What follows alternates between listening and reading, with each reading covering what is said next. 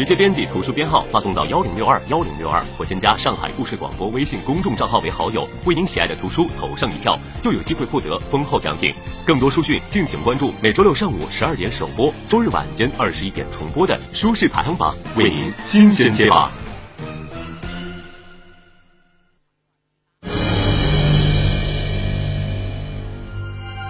曲折人生，上演悲情故事；法理无情，敲响警钟长鸣。梁辉说法。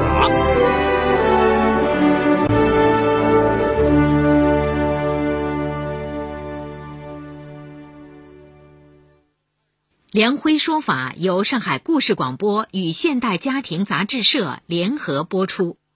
好故事，好声音。听众朋友，大家好，我是梁辉，欢迎收听梁辉说法。今天我要给大家讲这么个故事，叫争夺监护权是为钱还是为情？法治故事耐人寻味，梁辉讲述。不容错过。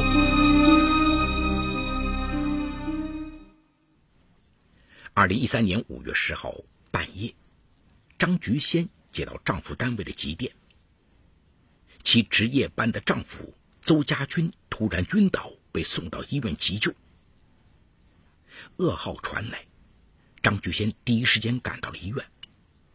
医生告诉她，邹家军突发脑溢血，必须马上进行开颅手术。否则性命难保。张菊仙把家里所有的积蓄拿出来，都凑不够手术费用。危急时刻，她只能向丈夫的家人求助。邹家军的大姐邹丽和两个妹妹很快赶到医院，但是他们一时也拿不出那么多钱，急得团团转。好在天快亮的时候，单位送来了六万块钱救急。手术进行了五个多小时，邹家军总算是保住了性命，被送往重症监护室。整个手术花了差不多十二万。张菊仙东拼西凑的，好不容易把钱付上。然而，面对后期大笔的康复费用，他一筹莫展。时年四十五岁的张菊仙和邹家军出生于武汉，从小青梅竹马。感情很好。尽管一家人的经济收入一般，邹家军在一家公司从事保安工作，张菊仙在商场里做销售，两个人的收入加起来每月四五千块钱，日子过得很简朴。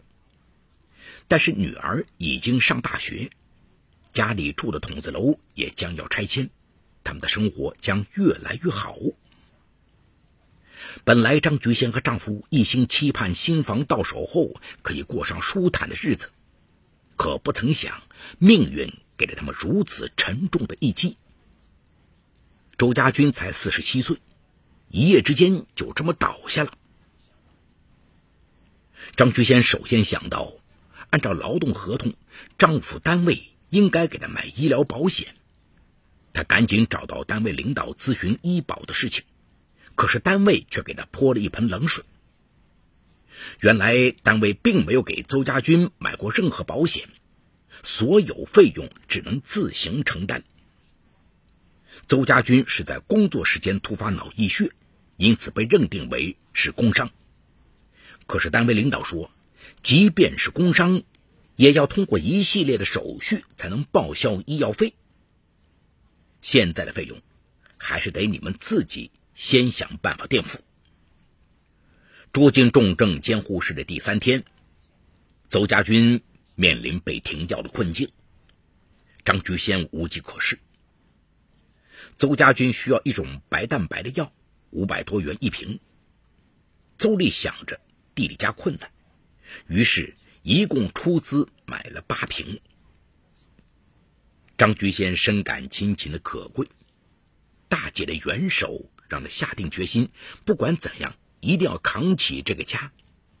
可是屋漏偏逢连夜雨，邹家军住进重症监护室的第五天，医院来了一位不速之客。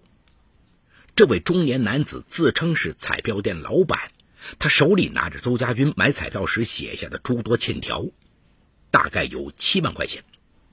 他说自己做生意也不容易，希望张菊仙赶紧还钱。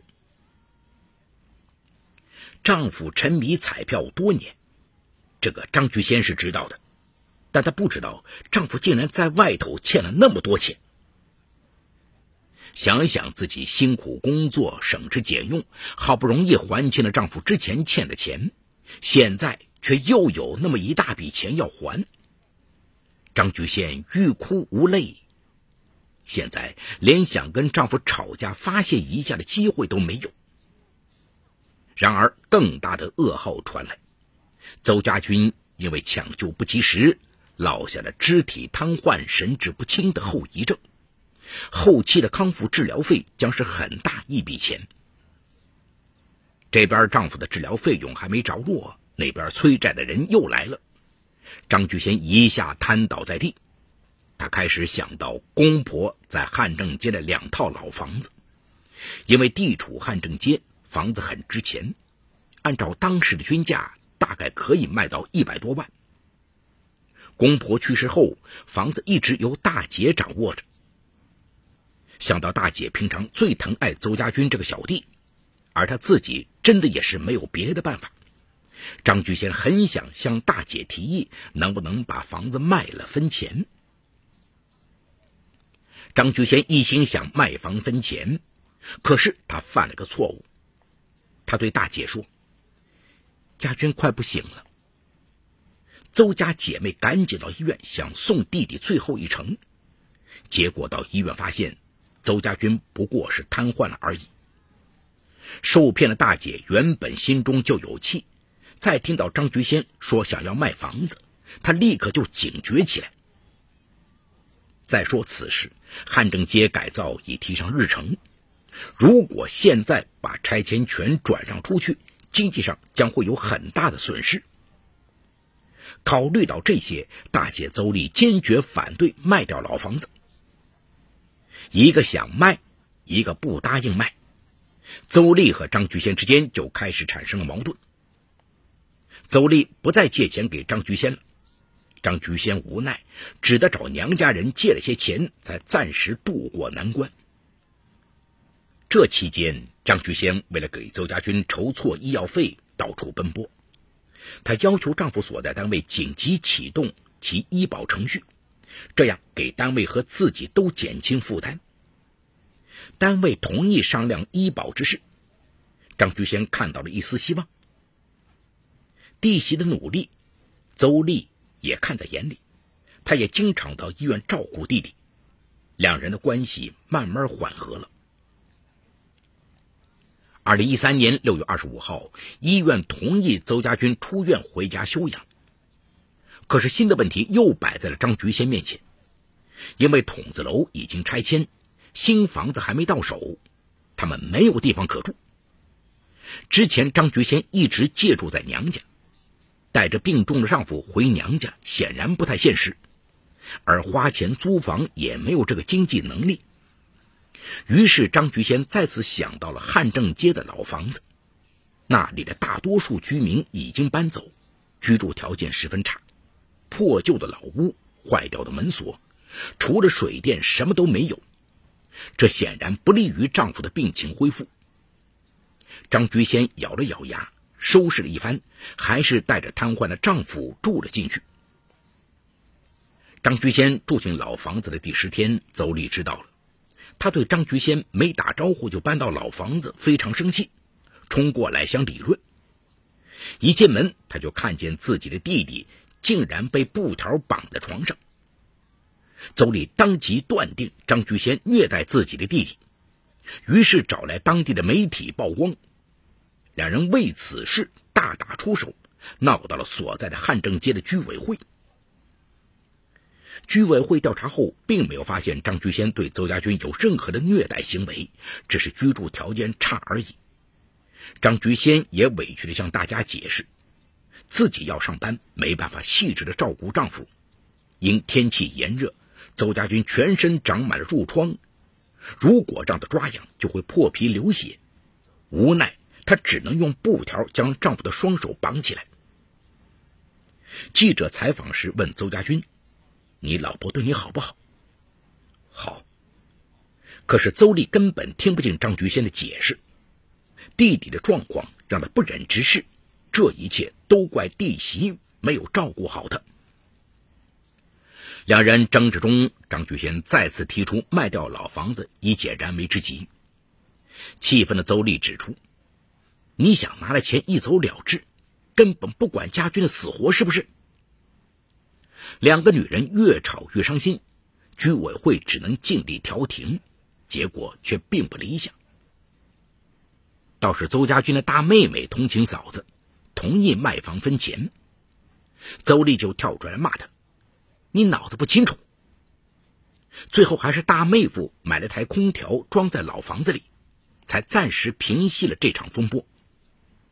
令张居先万万没有想到的是，二零一三年七月十五号，邹丽竟然带了两个人，直接把邹家军搬走了。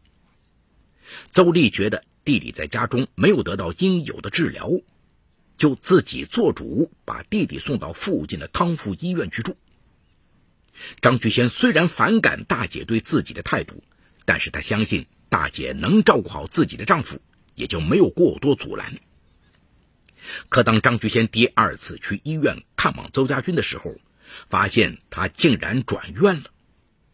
张菊仙赶紧找到大姐询问，邹丽拒绝告诉他邹家军的去向。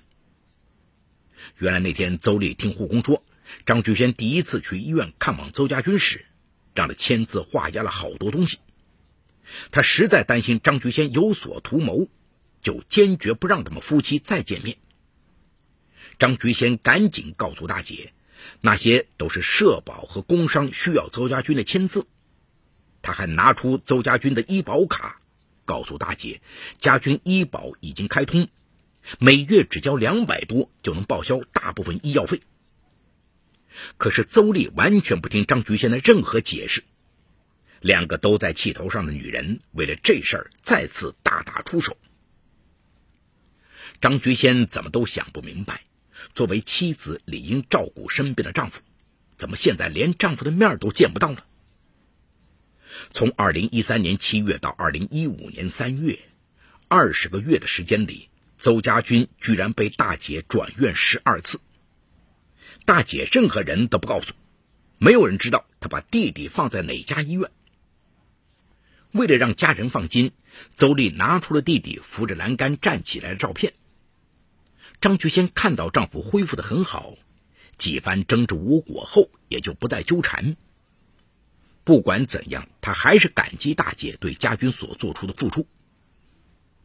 二零一四年三月，张菊仙收到法院传票，原来彩票店老板多次要钱无果，就到法院起诉了邹家军和张菊仙，要求他们偿还七万元欠款。张菊仙从没有打过官司。接到法院传票，整个人都傻了。因被告是邹家军，法院需要找到他求证。张菊仙恳请大姐告诉邹家军的下落，可是邹丽不接他的电话。无奈之下，张菊仙打电话给大姐夫，大姐夫表示他管不了，也不想管他们家的那些事情。张菊仙强忍着泪水找到社区居委会，希望他们能够出面。帮自己劝一劝大姐。现在她必须找到自己的丈夫。居委会打通了邹丽的电话，道明缘由后，邹丽二话不说就挂断了电话。就在张菊仙感到绝望时，居委会给他介绍了当地的法律援助律师。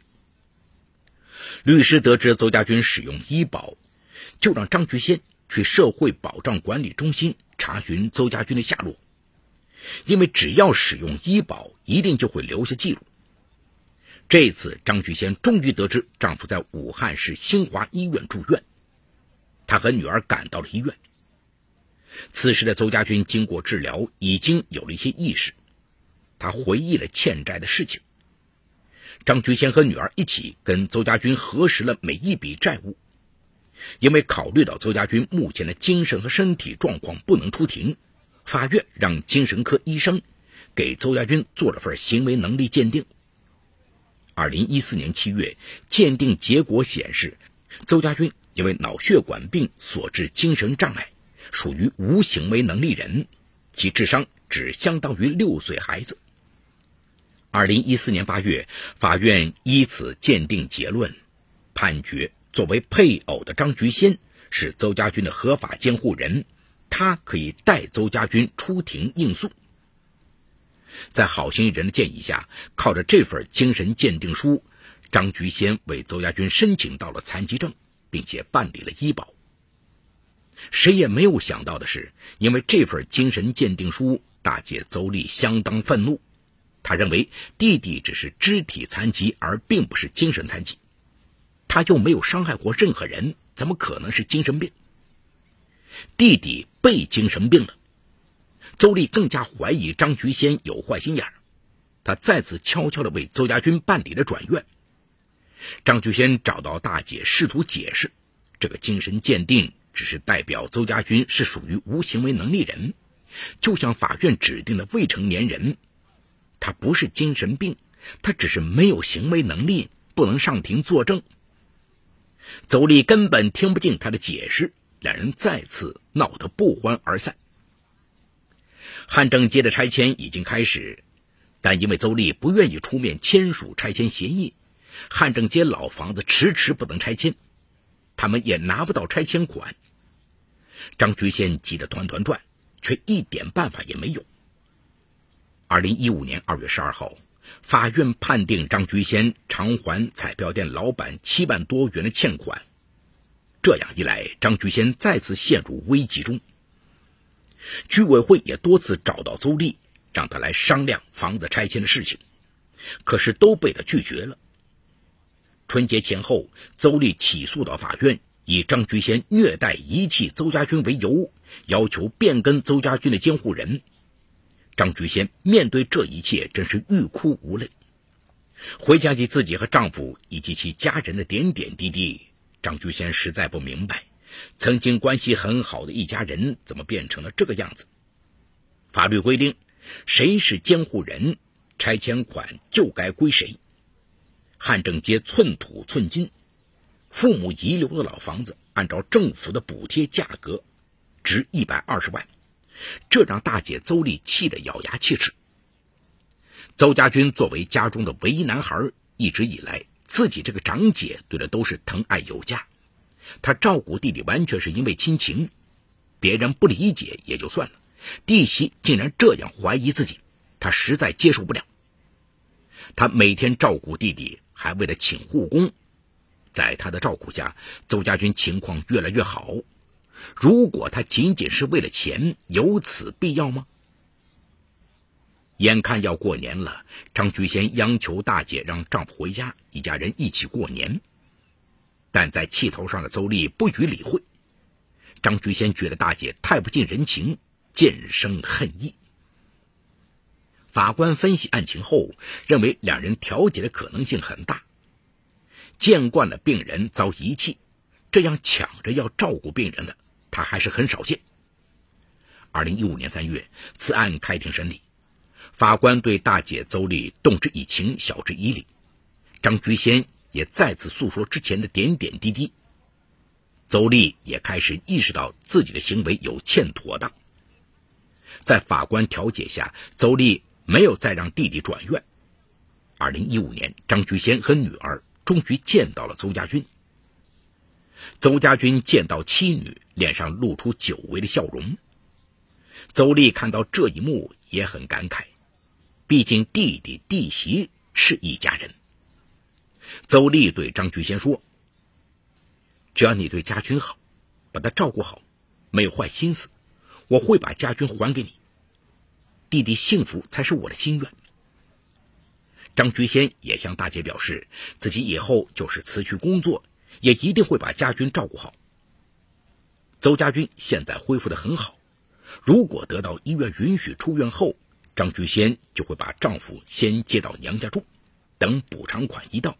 她就会去租一套舒适点的房子，暂时安个家。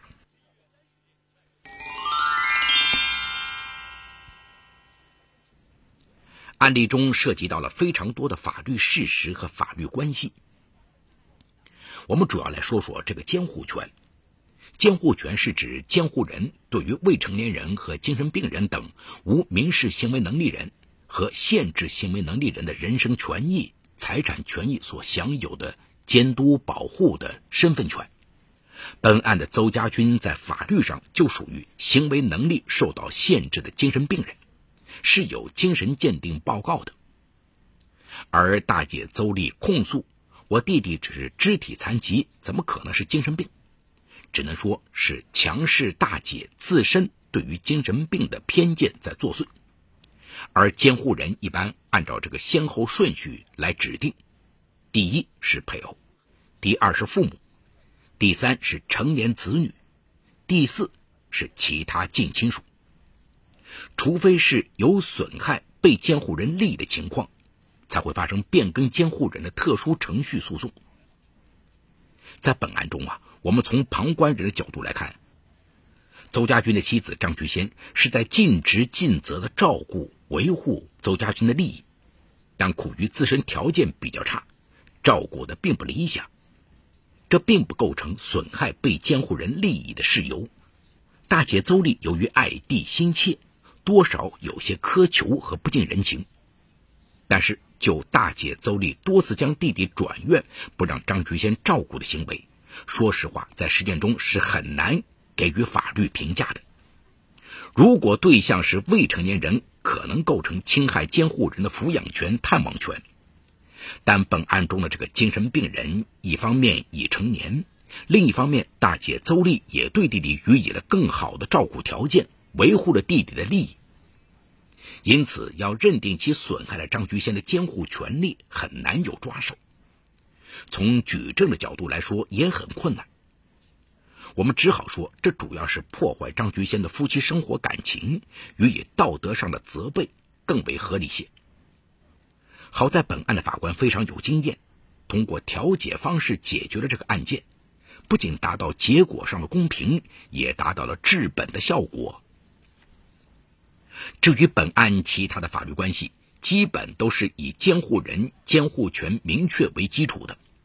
比如案件中七万元的彩票，由于该债务是邹家军瞒着家人偷偷在外欠下的个人债务，并不是家庭债务，作为妻子并无还款的义务。但是由于目前张菊仙又变成了邹家军的监护人，所以代表邹家军个人还款，这个在法律性质上是有区别的。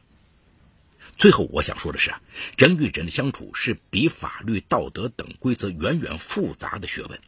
这其中有一些规律可循，但又无法穷尽，而且需要因人而异。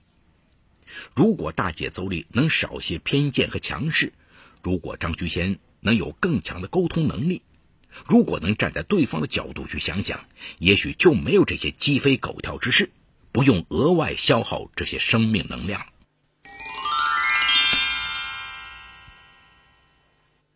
好，感谢长宁区人民检察院为本次节目提供的帮助。